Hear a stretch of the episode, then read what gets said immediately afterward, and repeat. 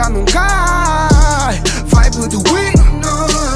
Eles não estão a trazer gravidade. Se eu cair, caio para cima. Isso é vibe do winner.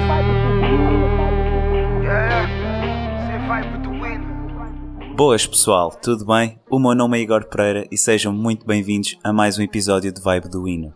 Pois é, temos aqui uma novidade. Tive dois meses de fora, decidi fazer um investimento no microfone direcional para vos dar mais qualidade ao conteúdo, para também estar mais satisfeito com o meu trabalho e por isso, sem grandes demoras, vamos a isto. Bem, eu estou a gravar isto no pós-jogo da nossa seleção nacional contra a Ucrânia e posso-vos dizer que impressionado não fiquei. Foi uma exibição à la Rui Vitória, se é que podemos dizer assim. Uh, a má notícia é que ninguém ficou impressionado com o que se passou. Foi um jogo muito atípico, muito modesto e uma péssima exibição da nossa equipa. A equipa de arbitragem não consegue ver um penalti evidente sobre o Diego Souza ao minuto 92. Os comentadores da RTP é a vergonha que é. E o Bernardo Silva parece ter uma alergia a fazer golos gosta mais de fazer rotundas ao invés de fazer gols.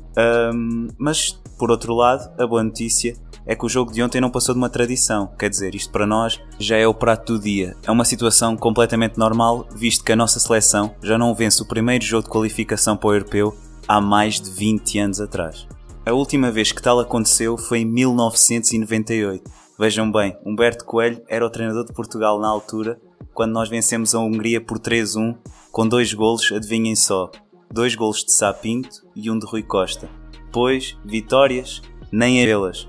No Euro 2004 fomos organizadores, por isso, nada.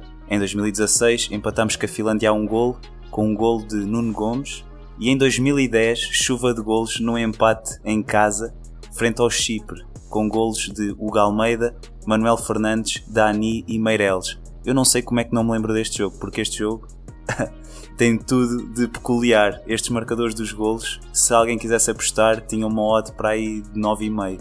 Só estrelas cadentes, portanto. E em 2014 perdemos em casa com a Albânia por 1-0. Por isso, já, yeah, giro. Estamos há 20 anos nisto, por isso, começar bem nem tinha piada. Felizmente, temos tudo sob controle. No entanto, sob controle está o futuro das nossas cores nacionais. Diogo Jota e Félix em estreia, dois grandes avançados, numa excelente forma na minha opinião, deviam ter entrado no decorrer do jogo, pelo menos Félix. O jogo pedia muito menos Bernardo e muito mais Félix. Este miúdo Félix está completamente noutro nível. João Félix, o do Benfica, não o videógrafo, meu amigo. 37 jogos, 2.389 minutos e 14 golos oficiais marcados, sendo 10 deles no campeonato. Já começa a ser falta de respeito para um avançado de apenas 19 anos de idade. Por isso, agora neste segundo segmento do meu podcast, queria dedicá-lo em exclusivo ao João Félix ele tem estado nas bocas do mundo. O Bleach Report faz publicações sobre ele, 433. A imprensa nacional não se queixa do elogiar, tem feito entrevistas. Este miúdo está com uma agenda mediática notável. Por isso, a partir de agora, vai ser um segmento como uma carta aberta a João Félix. Por isso, João, este é o meu conselho 100% sincero para esta fase da tua carreira. Em primeiro lugar, quero-te dizer, mano,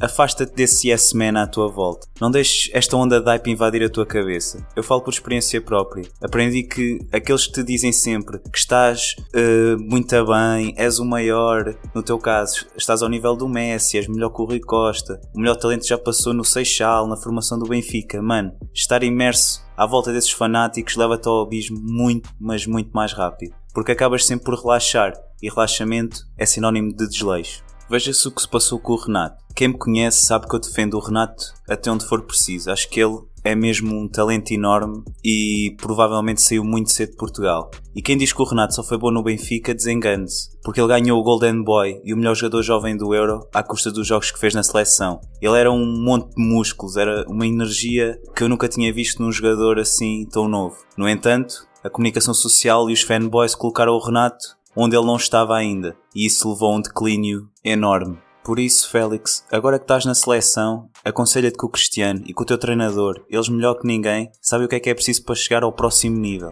Eu e todos aqueles que mais te apoiam querem te ver como uma futura estrela.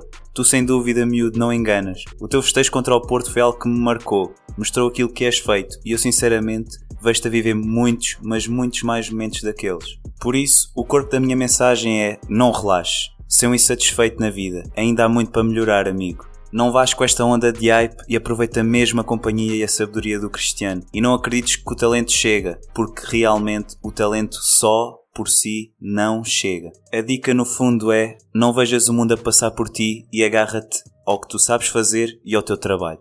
Ainda neste podcast quero destacar o momento mais alto e o mais baixo da semana, por isso, a figura da semana vai para a campanha feita pela Mel e eu que sou de marketing e publicidade tenho de destacar estas iniciativas. Este é o meu momento alto da semana a MEL está a organizar no decorrer do site o É Solidar até 14 de Abril um leilão de camisolas assinadas por jogadores da Primeira Liga. Estas camisolas foram criadas especialmente para os jogos do fim de semana anterior, entre 16 e 17 de março, no âmbito da campanha hashtag não fica à espera. Esta campanha tem a ver com a questão da violência doméstica que está bastante assente no nosso país foi lançada pela MEL e pela Associação Portuguesa de Apoio à Vítima contra a Violência. No âmbito da campanha, a MEL criou camisolas para quatro equipas da Primeira Liga Portuguesa patrocinadas pela MEL, neste caso o Futebol Clube do Porto, Vitória Sport Clube, o Clube Desportivo das Aves e o Rio Ave. Por isso, em vez dos nomes dos jogadores, essas camisolas exibem nomes de mulheres, bem como o logotipo da MEL criado com a campanha, ou seja, no valor do leilão das camisolas assinadas pelos jogadores, reverte a favor da APAV para o apoio às vítimas de violência doméstica. O leilão pode ser acompanhado em mel.pt barra não fixe à espera. Esta campanha é o meu momento alto da semana. Pelo contrário, o meu momento baixo no panorama desportivo vai para a não ida dos Lakers aos playoffs. É oficial, matematicamente é impossível. É a primeira vez em 14 anos que LeBron James falha uma presença nos playoffs da NBA, desde 2005 que o King ia consecutivamente à fase eliminar. Este diz que foi uma época para esquecer, foi difícil para todos, não foi o que esperávamos, houve lesões, suspensões, mas não conseguimos uma boa série de jogos a jogar basquete, de forma consistente durante 48 minutos. De relembrar que eu num dos meus podcasts anteriores disse que os Lakers previa que eles iam ficar em quarto, ou seja, falhei redondamente, mas atenção, até à lesão de LeBron, os Lakers estavam precisamente em quarto lugar. Pela primeira vez, o King falhou 18 jogos numa época, eu penso que foram 6 semanas, foi entre o Natal até à primeira semana de fevereiro, por isso, já sem hipóteses de seguir para a próxima fase e com 10 jogos pela frente, falta saber o que é que os Lakers vão fazer. Se vão continuar a apostar em LeBron, a ter os seus números, ou se realmente vão esperar por uma pique no draft e perder jogos consecutivos. Assim, não há volta a dar, os Lakers e LeBron James, o grande protagonista deste último defeso, estão afastados dos playoffs. Foi uma derrota de 106-111 em casa contra os Brooklyn Nets de D'Angelo Russell e companhia. Ou seja, pela sexta vez consecutiva, os LA Lakers estão de fora da postseason e este é o meu fora de jogo da semana. E é isto. Esta semana um episódio mais curto, também porque a seleção não me deu muito sumo para falar, mas é assim, o campeonato está quase de volta e eu, sem dúvida, vou tentar estar aqui todos os fins de semana para trazer um episódio novo, de preferência a sair às segundas. Agora, com o meu microfone novo, estou muito mais motivado para trazer um conteúdo com muito mais qualidade e muito mais pertinente, sem falhas até ao final do ano. Um grande obrigado a todos vocês que me ouvem desse lado e esta semana está tudo. Fiquem bem, vibes positivas e fui!